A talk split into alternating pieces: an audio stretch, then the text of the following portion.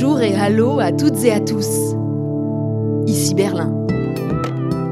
Le podcast revient pour une saison 2 avec un nouveau chancelier, une coalition inédite et un contrat de gouvernement que nous n'avons pas fini de décortiquer. Aujourd'hui, on se penche sur le chantier de la transition énergétique. Aus meiner Sicht geht es um die größte industrielle Modernisierung seit weit über 100 Jahren. L'Allemagne éteindra ses tout derniers réacteurs nucléaires à la fin de l'année. En parallèle, elle veut en finir avec le charbon en moins d'une décennie. Pour compenser, il faudrait installer une trentaine de nouvelles éoliennes chaque semaine sur le territoire et avec le gaz, le dossier déjà brûlant devient explosif. Le podcast, saison 2, épisode 1, l'Allemagne joue-t-elle avec le feu? Bienvenue, bonne année 2022, bonne santé surtout. Pour ma part, sachez que dans cette période compliquée pour tout le monde, j'ai adoré me lancer il y a quelques mois dans l'aventure du podcast avec l'Institut franco-allemand de Ludwigsburg, le DFI, et on va continuer dans le même esprit, sans faire de cours magistraux, sans essayer de se comparer. L'idée est de mieux se comprendre, et d'ailleurs le podcast fait partie des projets retenus et soutenus par le Fonds citoyen franco-allemand en ce début d'année. C'est une grande fierté. On attaque tout de suite avec un énorme dossier, dossier avec des grandes différences entre la France et l'Allemagne, la question de l'énergie. Avant toute chose, il faut faire un état des lieux, et là je peux compter sur les lumières de ma consoeur Gwenaëlle de Boot. Tu es la correspondante ici en Allemagne euh, du mensuel L'usine nouvelle, et tu t'occupes aussi des pages françaises d'un magazine allemand consacré aux énergies renouvelables, PFAO Magazine. Salut. Gwenaëlle, est-ce qu'on peut dire que sur la question de l'énergie, la France et l'Allemagne, ce sont deux modèles qui s'opposent. Je pense qu'on peut le dire en effet sur la question du nucléaire, sur la question du charbon et sur la question des énergies renouvelables. Sur la question du nucléaire, euh, donc l'Allemagne, euh, d'abord sous l'impulsion du gouvernement Schröder, puis euh, de Angela Merkel, a décidé d'arrêter totalement l'énergie nucléaire d'ici décembre 2022. À la fin de cette année, les trois derniers réacteurs seront donc mis hors service. Donc l'énergie nucléaire qui représente aujourd'hui à peu près 13 13% du mix tombera à zéro. On voit actuellement dans les médias la question est-ce qu'il ne faudrait pas laisser euh, un réacteur euh, allumé? Et c'est vrai que moi, j'ai interviewé en fait euh, déjà des maires de communes ou des patrons qui pourtant sont de la CDU qui pourtant avaient soutenu la décision en 2011 et qui aujourd'hui se posent des questions parce que bah, le prix de l'électricité est très élevé, est-ce qu'il ne va pas y avoir des problèmes d'approvisionnement? Donc, est-ce qu'il ne faudrait pas laisser un réacteur allumé en sécurité? Mais je pense que à ce stade, il est très peu probable qu'au niveau gouvernemental, on revienne sur cette décision. On dit souvent que ça a été une erreur parce que ça a prolongé ici en Allemagne euh, l'utilisation du charbon, des centrales à charbon qui sont très polluantes. Est-ce que c'est là une idée reçue ou bien effectivement l'Allemagne se dit que c'était peut-être un mauvais choix? Alors, ce qu'on peut dire, pour avoir regardé les chiffres du Fraunhofer Institute, on peut observer qu'entre 2011 et 2013, il y a eu une légère hausse de la production de charbon. Ça, c'est vrai. Je pense que du coup, la France, on est un peu resté avec cette idée qu'il y avait une augmentation de la production. Et puis en plus, ça a un côté aussi pour se rassurer. C'est-à-dire, euh, OK, ils ont pris une mauvaise décision. Nous, avec le nucléaire, on est quand même beaucoup plus sûr. Mais en réalité, quand on regarde les statistiques aujourd'hui, pour 2021, on voit en fait qu'entre 2010 et 2021, la part du charbon dans la production est passée de 43% à 30%. Dans le même temps, le nucléaire est donc passé de 25% à 13% et les renouvelables sont passés de 19% à plus de 45%. Donc en fait, on voit bien que la production de, nucléaire en fait a été compensée par le renouvelable et dans une moindre mesure par le gaz. Alors là, je me fais l'avocate des Français parce que finalement, euh, quand on voit le bilan carbone de l'Allemagne, l'Allemagne aujourd'hui est une grosse pollueuse. C'est une remarque euh, qu'on entend souvent et à juste titre, euh, en effet, puisqu'on est à peu près en Allemagne au double de la France. C'est-à-dire que sur 2021, les chiffres montrent que les émissions de CO2 sont élevées à peu près à 770 millions de tonnes. En France, on est actuellement autour de 400. Et euh, les associations de défense du climat ou environnementales craignent en fait que l'Allemagne ne puisse pas atteindre ses objectifs de 2030, qui sont de réduire ses émissions de 65% par rapport à 1990. On en est actuellement très loin. Donc, l'Allemagne a tout de même décidé de sortir du charbon. À quelle échéance? Ça, c'est vraiment la grande question. Ça a donné lieu, pendant la campagne électorale, à de grandes discussions. La nouvelle majorité a inscrit dans le contrat de coalition la date de 2030 idéalement, c'est ce que dit le texte, négocié, on le rappelle, entre le SPD, les Verts et les libéraux de Christian Lindner, que le défi a l'air de stimuler. Ce contrat de coalition, c'est le programme de protection du climat le plus ambitieux que se soit donné une nation industrielle. Nous irons jusqu'aux limites de ce qui est physiquement et techniquement possible. Ça va le faire ou bien c'est complètement irréaliste à tes yeux, Gwenel C'est un sacré défi en tout cas. Il va falloir en fait eh ben, accélérer énormément le développement des énergies renouvelables. Par exemple sur euh, le photovoltaïque, donc euh, les panneaux solaires l'Allemagne ambitionne d'installer 15 gigawatts de solaire par an. C'est absolument énorme puisqu'il faut s'imaginer qu'en France, nous, on est à peine à deux. Donc pour ça, en fait, euh, le nouveau gouvernement veut simplifier la bureaucratie et surtout imposer l'installation de panneaux solaires euh, sur les bâtiments. Donc comme le dit le texte, obliger l'installation de panneaux solaires sur les bâtiments commerciaux, industriels, et favoriser l'installation de panneaux solaires sur euh, le résidentiel. Est-ce que la filière allemande est prête à suivre sur cette demande? Avant les années 2010, l'industrie allemande était très forte en photovoltaïque. Euh, il y avait beaucoup de fabricants qui étaient installés dans la Solar Valley, donc c'est à peu près entre Leipzig et Dresde, à l'est historiquement. Et ils ont été complètement laminés par la concurrence chinoise. Et à l'époque, on avait la recherche du moins cher pour le moins cher.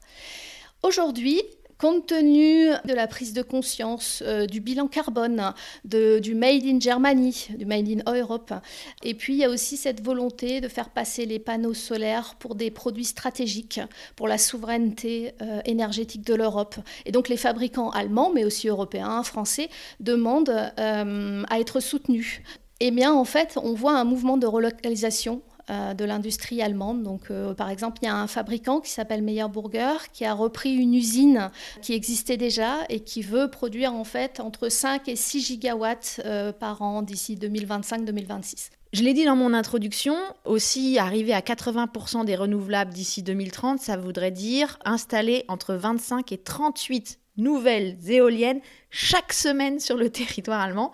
Actuellement, je crois qu'il y en a entre 7 à 10 chaque semaine. J'ai vu que les Verts aimeraient faire passer la construction d'éoliennes comme étant un bien public. Et donc, du coup, comme on a pu faire pendant la réunification pour construire très vite des autoroutes, etc., à l'Est, on accélérerait la mise en place de structures d'énergie renouvelable euh, en disant c'est une urgence et un bien public. Ça, quand on interroge euh, les développeurs, en fait, les, personnes qui installent les éoliennes euh, sur le territoire, ça c'est vraiment quelque chose qu'ils disent. Il y a beaucoup de barrières. Par exemple, j'ai interrogé récemment un, patron de, boîte qui me disait qu'il y a dix ans, il fallait en moyenne un an pour le dossier d'autorisation de pose d'une turbine. Euh. Aujourd'hui, on est à peu près autour de deux ans. Il y a une grosse résistance de la population parce qu'en fait, il y a à peu près trois fois plus d'éoliennes en Allemagne qu'en France sur un territoire qui est plus petit. Et donc, il y a une saturation au niveau visuel. Certains disent aussi impact sonore des éoliennes. Donc, euh, on doit effectivement trouver des moyens d'améliorer l'acceptation. Donc, ça peut passer, par exemple, certaines communes envisagent de reverser une partie de la production, soit directement aux habitants, soit pour des infrastructures dans la commune. Euh, et puis, il y a aussi donc cette règle qui a été imposée par le gouvernement précédent de 1000 mètres, c'est-à-dire c'est-à-dire qu'entre une turbine et la première habitation, il doit y avoir un kilomètre. On ne sait pas si cette règle survivra à la nouvelle coalition, mais en tout cas, c'est un vrai frein parce que ça réduit en fait la superficie disponible pour installer des parcs éoliens. On a eu aussi des résistances. Je me souviens d'avoir fait un reportage il y a quelques années euh, dans des villages euh, qui s'opposaient à l'installation de lignes à haute tension, parce qu'en fait, c'est aussi un des problèmes allemands, c'est-à-dire qu'il y a beaucoup de vent au nord, mais les gros besoins en électricité, notamment à cause de l'industrie lourde et puissante qui est installée, elle, dans le sud, nécessitent qu'on transporte cette énergie.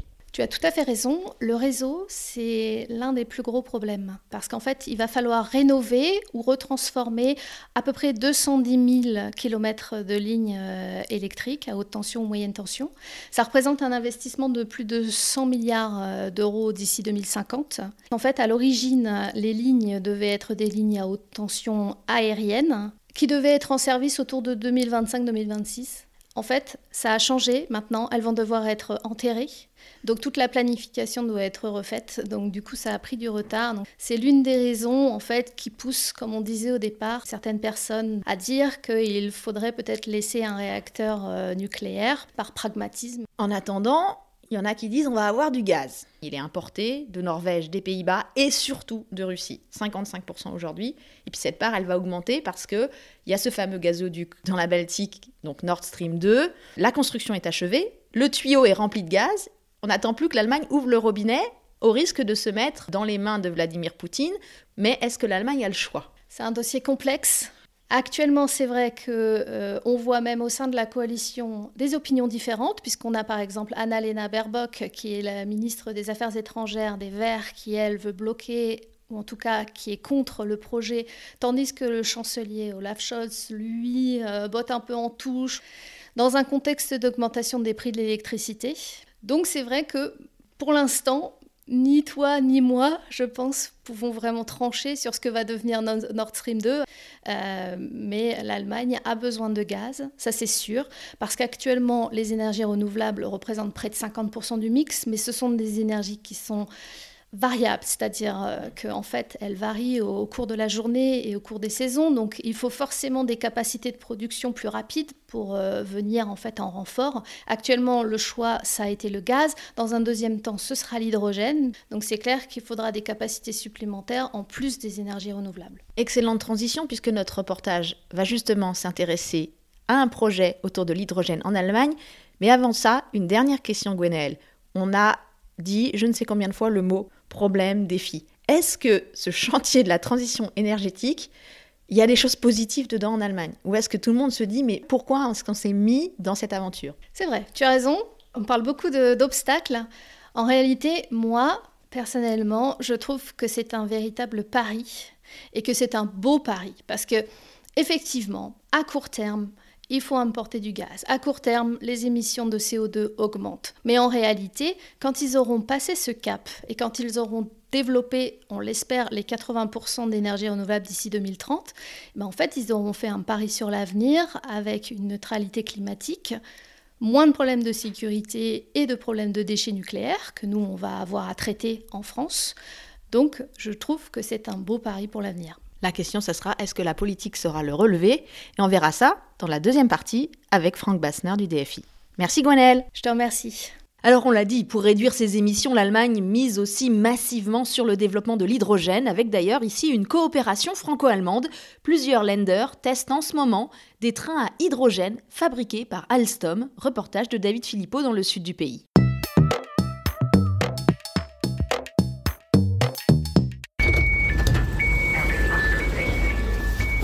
Le train de 14h11 finit sa course en douceur dans la gare de Sigmaringen en vue du poste de conduite, le célèbre château Rococo. Manuel Schweitzer lâche les commandes et compare.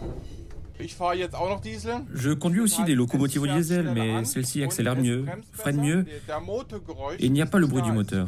C'est vraiment très agréable de conduire ce modèle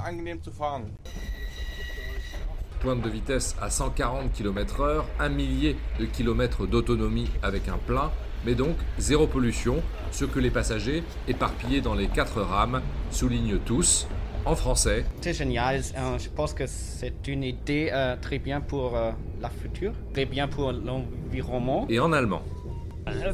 Les autres trains sont trop bruyants et puis celui-ci ne sent pas mauvais, c'est vraiment agréable. Chaque jour, ce train bleu serpente sur une cinquantaine de kilomètres dans les vallées du Jura Souabe, tout au sud de l'Allemagne. Sur ce tronçon, l'électrification de la ligne, 1,5 million d'euros du kilomètre, n'est pas rentable. La région du Bade-Württemberg teste donc ce modèle pendant 6 mois. D'autres lenders ont déjà passé des commandes fermes. La Basse-Saxe a acheté 14 trains, la S 27. Ils sont en construction dans l'usine Alstom de Salzgitter. C'est le moment décisif de la construction. La batterie est fixée sur le toit du train. Juché sur un échafaudage le long de la chaîne d'assemblage, c'est le chargé du projet, Stéphane Schramm. Mélangé à l'oxygène de l'air, l'hydrogène contenu dans ces caissons gris fournit l'énergie pour propulser le train sans caténaire et sans autre émission que de la vapeur d'eau. Le bilan carbone du train n'est en fait pas totalement neutre, c'est l'hydrogène gris qui le fait avancer ce qui justifie les réserves de Winfried Herrmann, ministre des Transports du Bade-Württemberg. Quand l'hydrogène est produit grâce au charbon ou à l'énergie nucléaire, pour nous ce n'est pas acceptable. Il nous faut de l'hydrogène vert, il y en a trop peu aujourd'hui. L'autre désavantage, c'est qu'il faut construire toute une infrastructure avec une ou plusieurs stations-service, et tout cela au moindre coût. Le coût du train à hydrogène, un tiers plus cher, est un autre frein à l'achat, argument du constructeur, face à la hausse du prix du diesel, la baisse du coût de l'hydrogène permettra d'amortir la facture en 10 ans.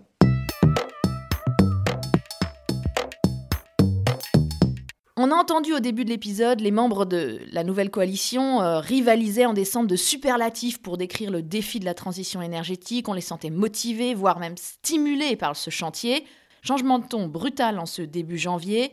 Le vert qui voit tout en noir, ça c'est le titre trouvé par le Spiegel après la conférence de presse de Robert Habeck il y a quelques jours. Alors Habeck c'est le ministre de l'économie et de la protection du climat. Nous avons pris un énorme retard, la tâche est gigantesque. Nous devons aller plus vite. Bref, c'était vraiment pas la fête. Bonjour Frank Bassner. Bonjour Hélène directeur de l'Institut franco-allemand de Ludwigsburg qui produit ce podcast. Et avec toi, on va voir les implications politiques de ce dossier énergétique. Qu'est-ce qui explique, selon toi, ce changement de ton de la part euh, du gouvernement allemand? Tout ça se savait avant, donc ce n'est pas une vraie découverte. Nous savons depuis 2011 que le défi est grand. On pouvait être sceptique. Maintenant, on sait pourquoi il fallait être sceptique. Parce qu'en effet, on n'a pas été assez rapide. Donc si M. Habeck maintenant en parle dans ce ton, c'est surtout peut-être aussi pour euh, secouer un peu l'opinion publique, pour, euh, renforcer euh, l'élan qu'il doit mettre en place. Il doit sans doute aussi provoquer la population, parce que si on veut vraiment mettre les éoliennes partout, eh bien ça touchera beaucoup plus de monde qu'avant. Donc oui, euh, il ne faut pas rester dans son fauteuil, c'est peut-être ça son message. Allons-y, si nous voulons y aller, il faut aller très fort et il faut bousculer aussi les habitudes. Il faut dire quand même que les Verts allemands se sont pris un coup sur la tête dès les premières heures de 2022 avec euh, ce fameux texte de la taxonomie, le texte de la Commission européenne sur les, énergies qui seront vertes ou qui seront durables. Hein. là, les réactions ont été extrêmement direct ici à Berlin. On a pu entendre, euh, lire que la Commission avait cédé à Macron, que c'est la vision de la France qui s'est imposée. Vraiment, cette question du nucléaire, c'est une énorme couleuvre pour les Verts allemands, non? Bien entendu, ils doivent dire que le nucléaire, euh, c'est le diable, parce qu'ils ont toujours été élus là-dessus. Donc ils ne peuvent pas changer d'avis soudainement. D'un autre côté, il faut dire aussi que ce compromis qui peut être mauvais, on peut le considérer comme étant mauvais, mais c'est un compromis classique bruxellois. Donc on laisse le gaz allemand devenir vert et on accepte, avec quand même des contraintes, euh, le nucléaire euh, comme investissement futur. On le savait avant. Donc là aussi, si les Verts ont tellement euh, crié alerte, alerte, au secours, c'est que, évidemment, ils doivent aussi contenter leur électorat. Est-ce que tu as vu ça comme une mini-crise franco-allemande? Oui, en effet, il y a eu des commentaires qui voulaient voir une crise franco-allemande. Je ne pense pas, parce que c'est quand même plusieurs pays qui ont voulu le nucléaire. Donc non, je pense pas que ce soit une crise franco-allemande. On aime un peu cette mise en scène, euh, combat des chefs. C'est plutôt l'Allemagne qui est un peu seule. C'est ça qui est un peu préoccupant. Et là, en Europe, il faut jamais être seul. Sinon, toute négociation devient très compliquée. Est-ce que c'était aussi peut-être euh, la première crise de ce gouvernement Scholz? Parce que les Verts étaient extrêmement remontés, ils ont eu des mots très durs. Lui, Scholz, comme à son habitude, n'a pas vraiment dit beaucoup de choses. Mais on sent quand même qu'il y a bah, cette alliance de trois partis euh, n'est pas toujours rose. Il y a bien entendu des fissures. Ça, on le voit depuis le début. Euh, l'énergie, c'est une des fissures, des clivages qu'on peut observer. Il y en aura d'autres sur la politique extérieure. Donc oui, il y a bien entendu entre les trois parties euh, différents clivages qui vont être plus ou moins importants. Le dossier Nord Stream, on l'a évoqué rapidement avec euh, Gwenaël Debout. Évidemment, euh, c'est explosif à plein de niveaux. On sait que les Verts euh, sont extrêmement réticents sur ce dossier. Suite à la taxonomie, on a eu Scholz qui a dit voilà, le dossier russe, maintenant, la chancellerie a le dernier mot. Est-ce que c'est lié à ces histoires d'énergie ou est-ce que c'est purement géopolitique?